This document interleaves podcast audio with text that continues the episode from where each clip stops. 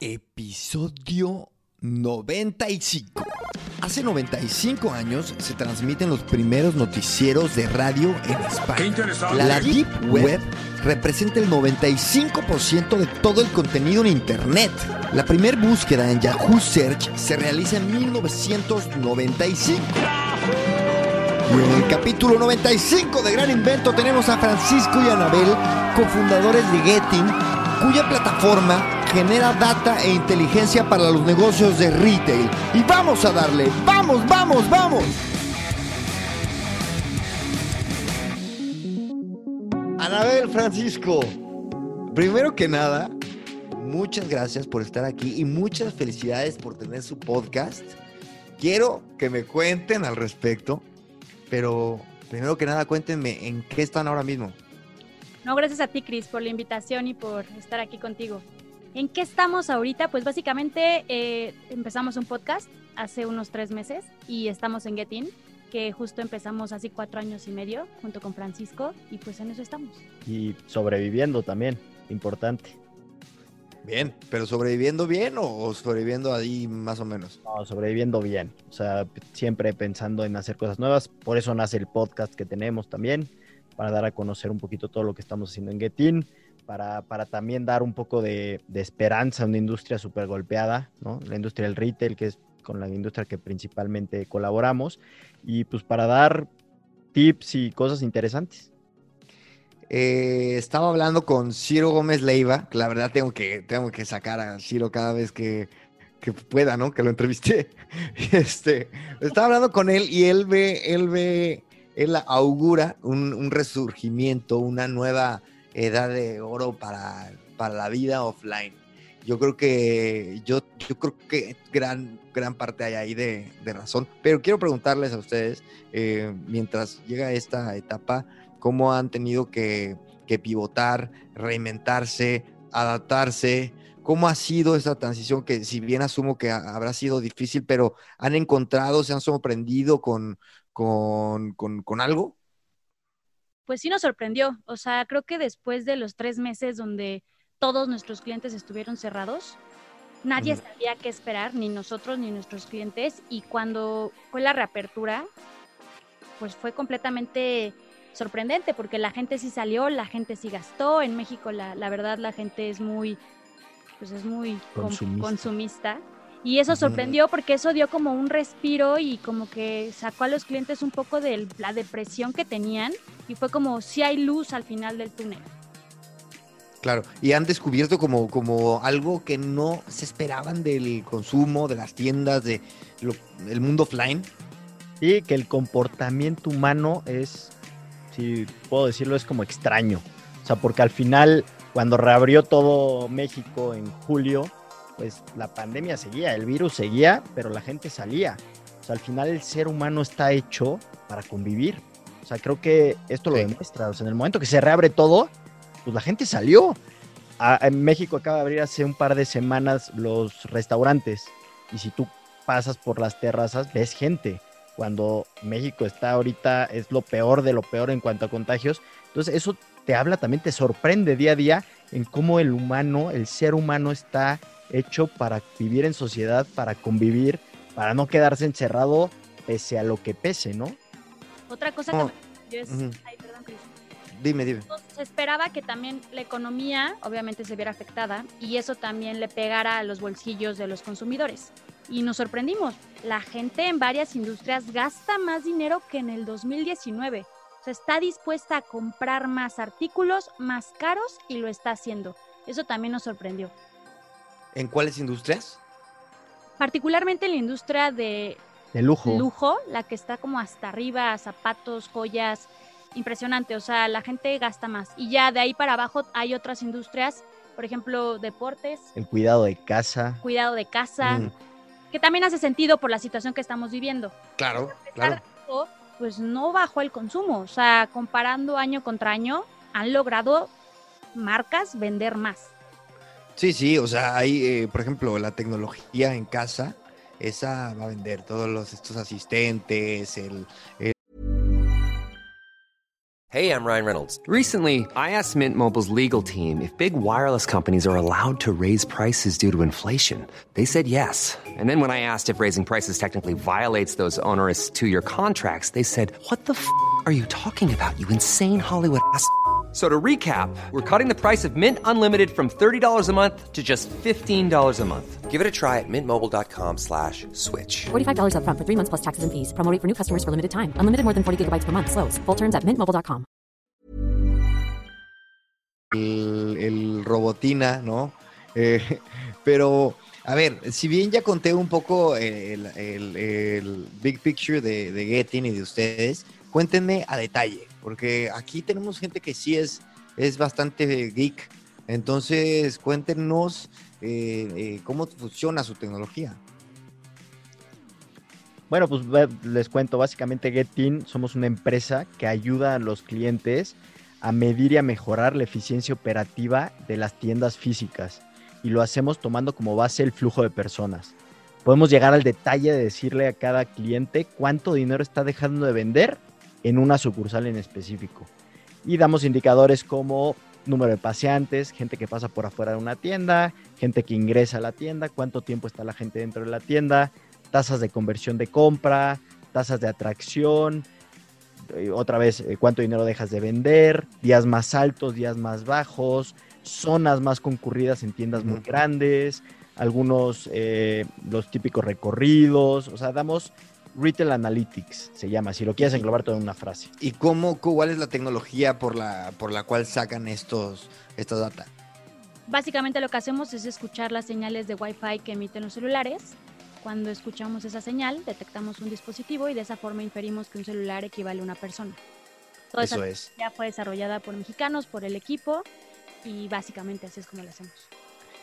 Interesante. Yo había, eh, yo había visto algo de Bluetooth, pero eh, con Bluetooth, pero fíjate, con Wi-Fi, con Wi-Fi no. Y también, eh, también se puede ver como cuánta densidad hay de, de gente, ¿no? Para, para luego eso de control de, de gente en los locales. Sí, correcto. O sea, algo que nos beneficia es que platicas del, un poco de Bluetooth, que nunca pegó. Desde hace más de Ah, 10 ya no. años existe el Bluetooth, pero la gente no está acostumbrada a aprenderlo. Y una ventaja que tenemos es que lo, lo que nosotros detectamos no necesitamos que la gente se conecte a algún lugar o que tenga que prenderlo. Entonces eso nos da una, una masa crítica para poder medir cuánta gente hay en un centro comercial a ese nivel. Y, y de hecho lo que tú mencionabas de saturación, parte de lo que pivoteamos, en, en, eh, o bueno, un desarrollo que hicimos durante justamente el, el, encierro, el momento de encierro de la pandemia, fue que desarrollamos un semáforo de saturación para las tiendas, para que en tiempo real puedan ver, no sé, si tu número permitido son 10 personas y tienes 8 ahorita dentro de tu local, pues semáforo amarillo, ¿no? Y entonces eso lo puedes transmitir también a, a la gente de, fuera del local para que ellos digan, oye, pues esto está en amarillo, pues entro o no entro. También hasta por seguridad del mismo consumidor final. Entonces, hicimos ese desarrollo también fue parte de lo que pues, nos pusimos a, a, pues, a crear y a, y a pensar durante, pues, mientras estaba todo cerrado. Oye, y este, imagino y entiendo que las empresas, muchas empresas de retail estarán evidentemente pues eh, reduciendo costos, eh, estarán viendo cuándo pueden abrir, como pensando en esto, en este, a ver cuándo tengo aire para respirar, ¿no? Pero habrán otras que están diciendo, venga, no, nos cierran, pues nos llevamos nuestras fichas, vemos con qué contamos, cómo mejoramos la estrategia y ahora sí, cuando volvamos a salir, vamos a salir a romperla el triple, ¿no? Porque hay gente que es y empresas que son de ADN retail, la ropa, por ejemplo. Este, ustedes han tenido oportunidad de, percibir esta, esta actitud un poquito menos, eh, pues un poquito más proactiva, por llamarle de una forma, de algunas empresas. pues creo que tenemos de todo, ¿no? O sea, creo que nos ha pasado empresas que dicen, vamos para darle, vamos a probar otro canal como el e-commerce, empiezan como a crear y a ver esta situación más como una oportunidad y tenemos otros clientes de otras empresas que pues, dicen, pues ya mejor cerramos. Pero, pero de todas, la mayoría sí ha sido más como qué hacemos para darle para, para adelante, ¿no? O sea, qué cambiamos, qué innovamos, qué se necesita, qué está buscando la gente, cómo me comunico con ellos, ver otros medios como WhatsApp para seguir vendiendo. Entonces, ellos son la mayoría. Y como bien lo dices, creo que hay muchas empresas que lo traen en el ADN, que son emprendedores, aunque ya tengan muchos años en la industria, pero siempre van a estar pensando cómo innovar y qué mejorar. Claro. Y este, y a ver, eh, me interesa saber cómo llegaron ustedes al podcast. Porque lo están haciendo y lo están haciendo bien y llevan poquito, pero ya los vi con su estudio y están muy profesionales. ¿Cómo fue esto? No, básicamente creo que parte de la estrategia cuando empezamos con Getin era también posicionarnos como, como esta empresa que sea la número uno en dar información para que todos ellos tomen decisiones. Y no solamente me refiero a tiendas físicas, también para consultoras, también para medios, que seamos como una fuente de información que les ayude a entender qué está pasando, que les ayude a tomar decisiones. En ese sentido, creo que ahorita hay una tendencia en tema de podcast, entonces platicando con Francisco dijimos, creo que por ahí podemos empezar a generar contenido que ayude a todos los canales, no solamente a nuestros clientes, que hoy en día tenemos comunicación con ellos a través de correos, reuniones, sino que queremos ya empezar como, como a compartir más todo lo que estamos viendo, lo que sabemos con muchas más personas. ¿Tú qué opinas, Francisco? es muy callado. estaba justo pensando en, la plática que, que, tuvimos para lanzar el podcast, que básicamente lo que buscábamos era llegar a más gente de alguna manera y poder compartir de una forma fácil y práctica ciertos datos. ¿Por qué? Porque también algo que hemos visto es que la gente le cuesta más trabajo. O sea, si, si sacas boletines, que también lo hacemos, pero si nos dedicamos a sacar estudios, etcétera, luego es más complicado que la gente lo lea, ¿no? O tenga un tiempo para leer. Entonces, justamente estaba recordando esa plática y, y siempre lo que buscamos es, hijo, es, es que hasta en el trayecto cuando manejábamos, íbamos de lugar a lugar y aquí en el tráfico te podías pasar horas, pues la gente podría escucharlo. Y nuestro podcast eh, dura 15, 20 minutos, son capítulos muy cortitos en donde buscamos dar información de mucho valor en, temas que vayan en torno al retail, ¿no? Entonces, pues básicamente fue eso, pensando en qué, hace, qué tenemos que hacer para que la gente escuche X datos, ¿no? Y, y muchas veces si lo mandamos por mailing, etcétera, seguramente no lo van a ver. Y mira, yo, yo sé que es pronto, igual y les quiero preguntar, bueno, ¿y qué, qué les ha pasado, qué ha surgido? Pero eh, igual eh, em, podemos empezar con el simple hecho de que estamos hablando, ¿no? Ahorita ustedes y yo, ahora mismo, eh, desde, desde México o desde México, España México, como quieran. Al final se genera una, una sinergia, una comunidad. ¿Qué más ustedes me pueden contar que, que han visto, que han logrado? Mira, algo padrísimo es que a la semana 2, o sea, antes de que saliera el segundo episodio, ya habían preguntado, ¿no? Por Getin, o sea, gente en Tijuana, en otros lugares, de, marcas que realmente ni conocíamos, este, o que nunca las habíamos buscado más bien, porque tal vez ya cuando te llega la marca, pues sí es conocida, pero nunca habíamos ido prácticamente a buscarla, habían llegado con nosotros, ¿no? Hemos tenido la oportunidad también de, entrevistar eh, pues, gente, por ejemplo, eh, a Héctor Cruzado, que, estuvo con nosotros un episodio dándonos justamente todo su, pues, su experiencia como consumidor normal, ¿no? Entonces, justamente das como algo padre es que empiezas a, abrir un espacio en donde hablas desde diferentes puntos de vista y desde diferentes ángulos que el que siempre nosotros hablamos, que es muy claro, ¿no? Pues hablamos desde el punto de vista y el ángulo de los datos, porque es lo que vemos todos los días, pero pues hay gente que habla desde la percepción, etcétera, y también nos gusta ver esa opinión.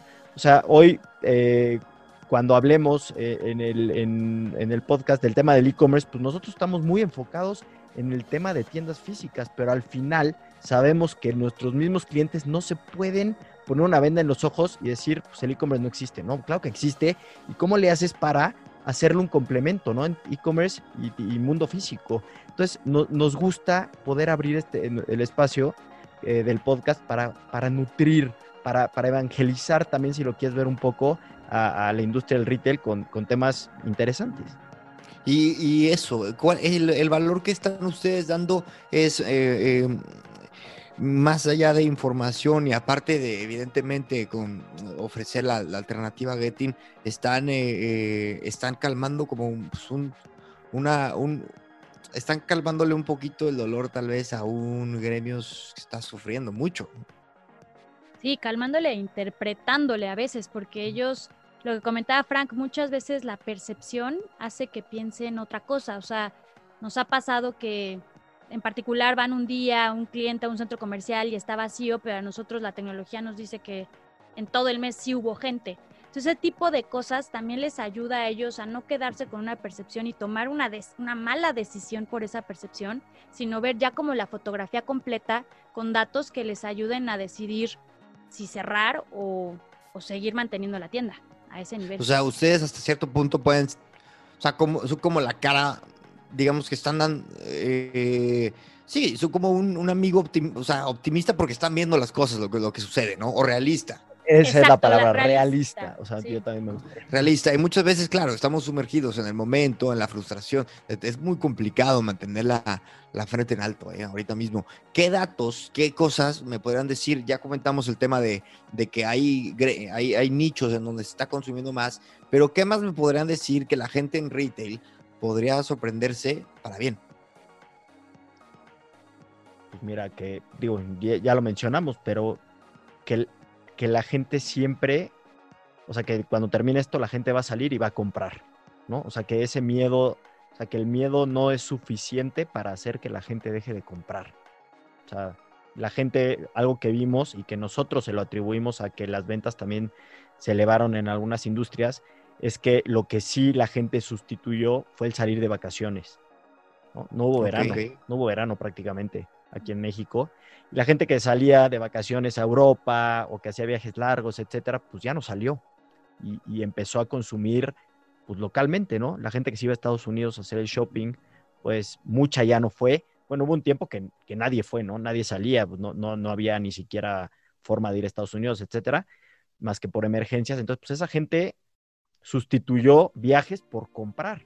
Y lo vimos en centros comerciales, sobre todo lo que decía Anabel, de nivel socioeconómico alto, en donde normalmente no era un gran centro comercial, pues tuvo varios meses aquí en México, tres meses en particular, donde aumentaron las ventas de ese centro comercial y aumentó el flujo de ese centro comercial, ¿no? Entonces, ¿a qué se lo atribuimos? Es que sustituyeron el tema del presupuesto. En vez de usarlo para viajar, pues lo usaron para comprar, de alguna manera. Ok. Ok. Y este, y vamos a ver, cuénteme en temas de clientes, ¿no? Este, sé que tienen algunos, algunos nombres, este, famosones. Cuénteme qué, clientes han podido, pues, captar. O sea, yo creo que aquí hay algo importante que hay que comentar. Hay muchas tiendas físicas que no cerraron, porque también depende mucho del, del servicio que den. O sea, tiendas de autoconveniencia. Tú sabes que hay 16 mil Oxos en México ellos no cerraron. O sea, hay ciertas tiendas físicas que no se vieron afectadas, sino que al contrario, seguían abiertas y seguían teniendo visitas y ventas. Y farmacias, pues obviamente no cerraron. Servicios como, no sé. De telefonía, todos los servicios de telefonía, pues no, no cierran. Entonces, en ese sentido, pues hay centros comerciales que todavía se mantienen abiertos porque siguen estando esos establecimientos dentro de o a pie de calle.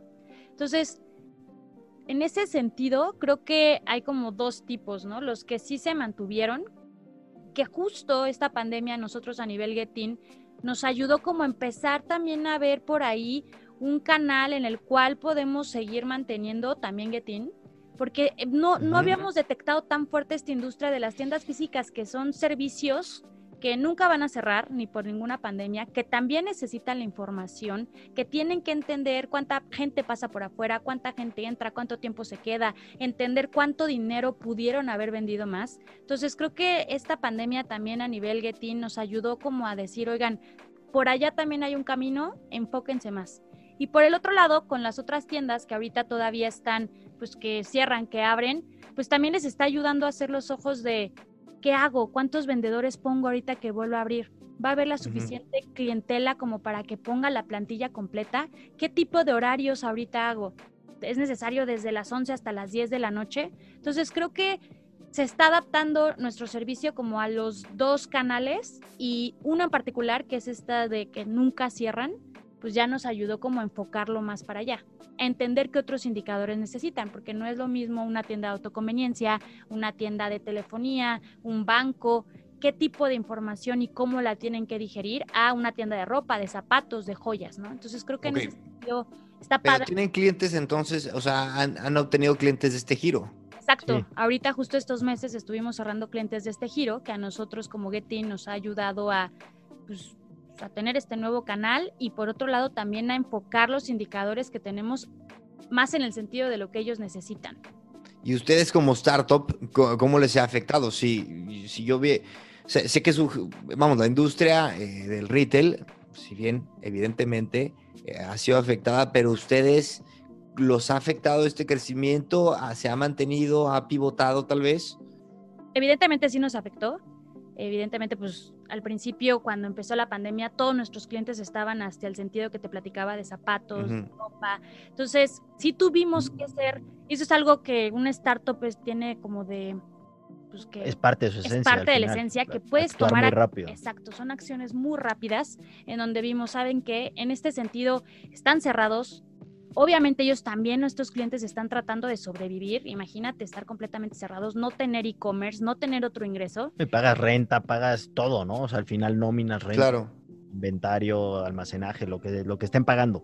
Entonces algo como ser startup es lo que te permite y decir, vamos a voltear para acá, rápido hay que movernos y avanzamos en ese sentido. Y eso fue lo que nos ayudó a que no nos fuera tan mal.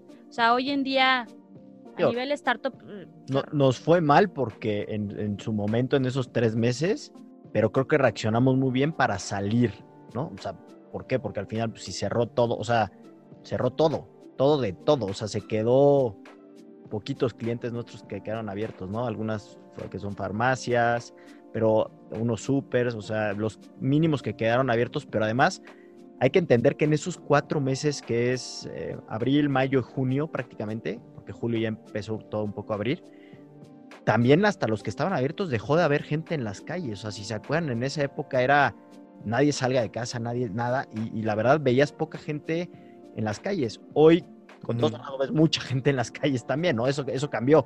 Entonces, creo que si no hubiéramos volteado muy rápido, pues nos hubiera ido igual de mal o peor que a, que a los, que, que a nuestros clientes. ¿Por qué digo peor? Porque nosotros no tenemos e-commerce, ni podemos tener e-commerce por lo que nosotros hacemos, ¿no? Entonces, pues no, no, no hay manera de, de- de- pues el e-commerce ya tiene sus propios analytics, ¿no? Nosotros somos analytics para el tiendas físicas. Entonces, pues sí, creo que fue reaccionar rápido para poder eh, sobrevivir prácticamente a estos meses de... de- Analytics para el mundo offline, ¿no? correcto. Este, y a ver, precisamente en temas de- del sufrimiento que, que- que ha habido en las industrias, yo que estoy en este tema 100% digital, eh, no te toca eh, luego lidiar con, con, por ejemplo, la hostelería que le está pasando mal. Eh, mi duda es, eh, los, ¿cómo los ha cambiado tal vez el estar cerca de, de este, de tanto cambio, de tanto de tanta ince- incertidumbre como empresa y tal vez como persona. ¿Esto cómo les ha afectado? Mira, como, como persona, o bueno, como empresa, porque al final lo transmito creo que igual, o lo transmitimos igual, fue el, el primero, calma, o sea, te tienes que calmar. O sea, al final yo sí te puedo decir que cuando cerró todo, y sobre todo cuando te iban alargando las fechas de apertura, Mm. que es lo mismo que está pasando hoy, pues era una incertidumbre brutal. Anabel y yo platicábamos y decíamos, pues, ¿qué vamos a hacer? Eh, o sea, ¿cuántos meses vamos a aguantar sin, sin cobrar? O sea, y hay que seguirle pagando a la gente, al final de cuentas, ¿no? A, a nuestro equipo, o sea, ¿qué vamos a Primero era calmarnos, ¿no? Lo primero era, piensa con la cabeza, ¿qué vamos a hacer? Hicimos un plancito, mira, pues tenemos para vivir hasta tal. Nos movimos con bancos, con financiamiento, etcétera, para poder, pues, aguantar tres meses, ¿no? Que fue un poco el, el- no sabíamos que iba a durar tres meses, pero en ese momento dijimos más de tres meses, bajamos, y la verdad estuvo platicado, bajamos la cortina y la volvemos a abrir cuando esto se reactive y empezamos de cero. O sea, estábamos dispuestos a empezar otra vez de cero, entre comillas, pero pues sí de cerrar la cortina y volverla a abrir.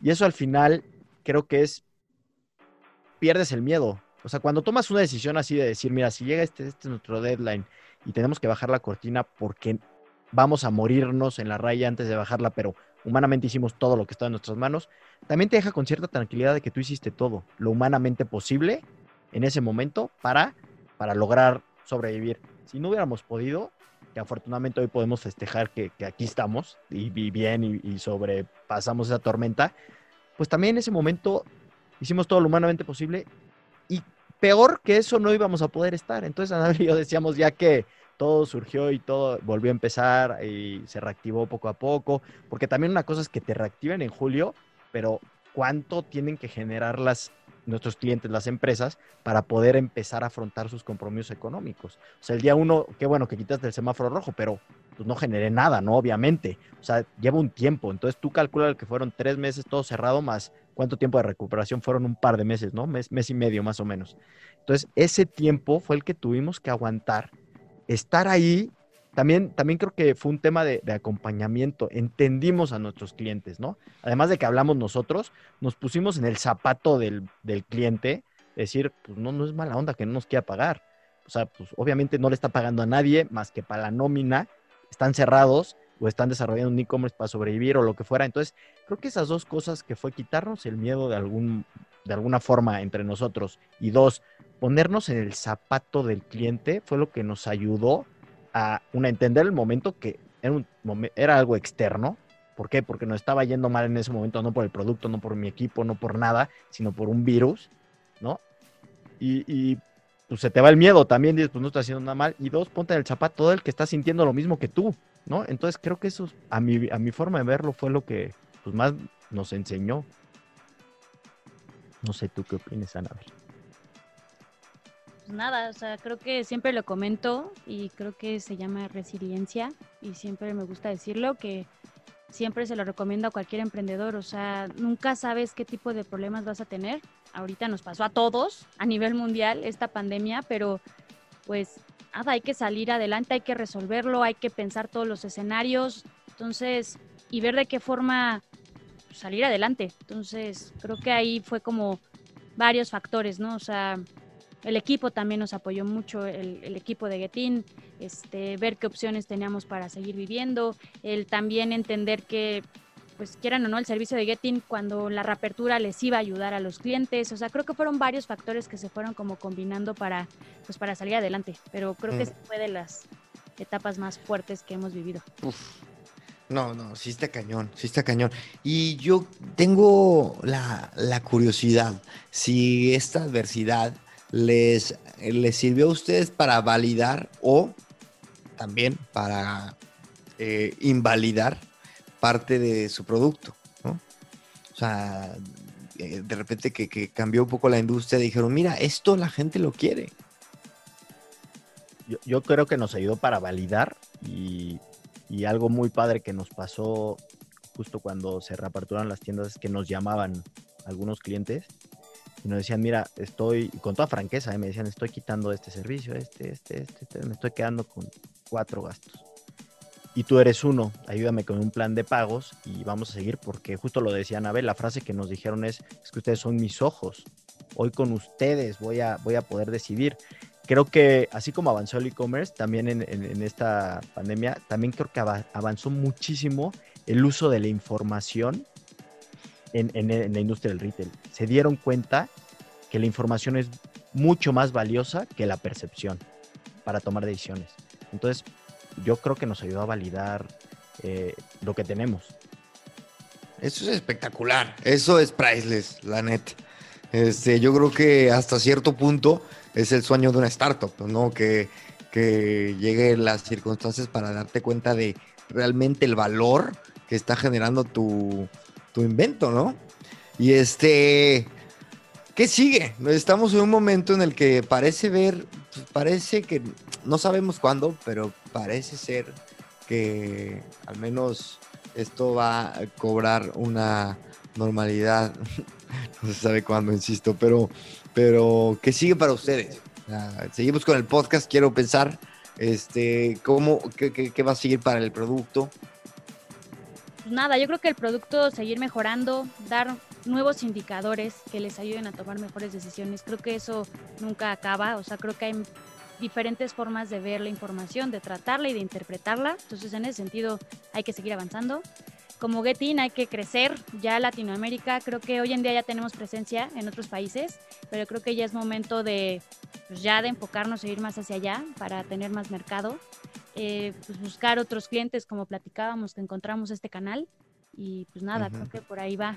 ¿no? No, y del podcast, pues cada vez llegarle a más personas. O sea, meter buen contenido, pensar en temas relevantes, que digo, un gran tema en esta industria como, como, como es lógico, pues es todo el tema del COVID, de los cierres, etcétera, pero también no encasillarnos en eso, sino hay, hay N cantidad de, de, de temas y de contenidos relevantes que tienen que ayudar a la industria a, pues, a salir adelante y a reinventarse de alguna forma, ¿no? Entonces, pues yo creo que el podcast también tiene, tiene mucho potencial, ya vamos en la, en la segunda temporada, entonces, pues a seguir, a seguir pensando en, en contenido de calidad.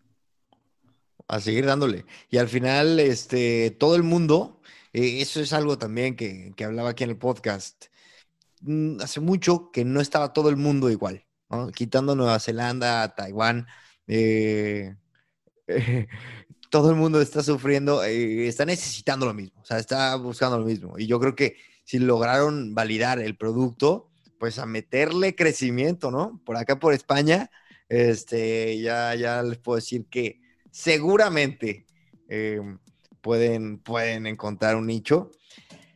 Y pues bueno, señores, ¿algún mensaje para despedirnos?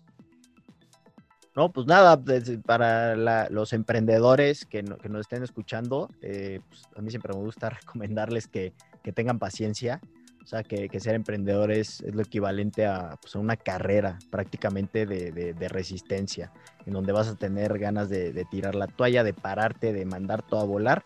Pero creo que, que si tu producto es bueno, hablando del producto, este, simplemente hay que tener mucha paciencia y, y, tomar buenas decisiones. O sea, que, que toda la adversidad que tengas a tu alrededor no te haga tomar una mala decisión. Y pues básicamente eso. Y pues muchas gracias por, por la invitación, Cris. Y yo para complementar un poco a Frank, que ya platicó un poco del tema de la resiliencia, también encontrar algo que te apasione, porque todos los días van a haber problemas a todas, a todas horas. Entonces, si no te gusta tu producto, si no es algo que te guste, te cansas. Entonces justo Frank siempre lo dice, paciencia, paciencia, y si es con algo que te gusta y te apasiona, estás del otro lado. Entonces el secreto es saber resolver problemas, ese es el gran secreto, y cuando te gusta, ya estás del otro lado. Entonces, pues nada, muchas gracias por la invitación, Chris. Gracias a ustedes, muy bien. Nos despedimos con este mensaje tan bonito de otra entrevista más de Gran Invento. Gracias. Muy bien, eh, muchas gracias, eh, la verdad, uf, qué, qué, tema, qué tema. qué fuerte hasta sí, nosotros. Creo que es la primera vez que lo platicamos. Pues ¿no? nadie, sí, no, nos, nadie pregunta, nos ha preguntado. ¿Y ¿Están bien? No, es que... casi, casi Sí, nos no. preguntabas eso.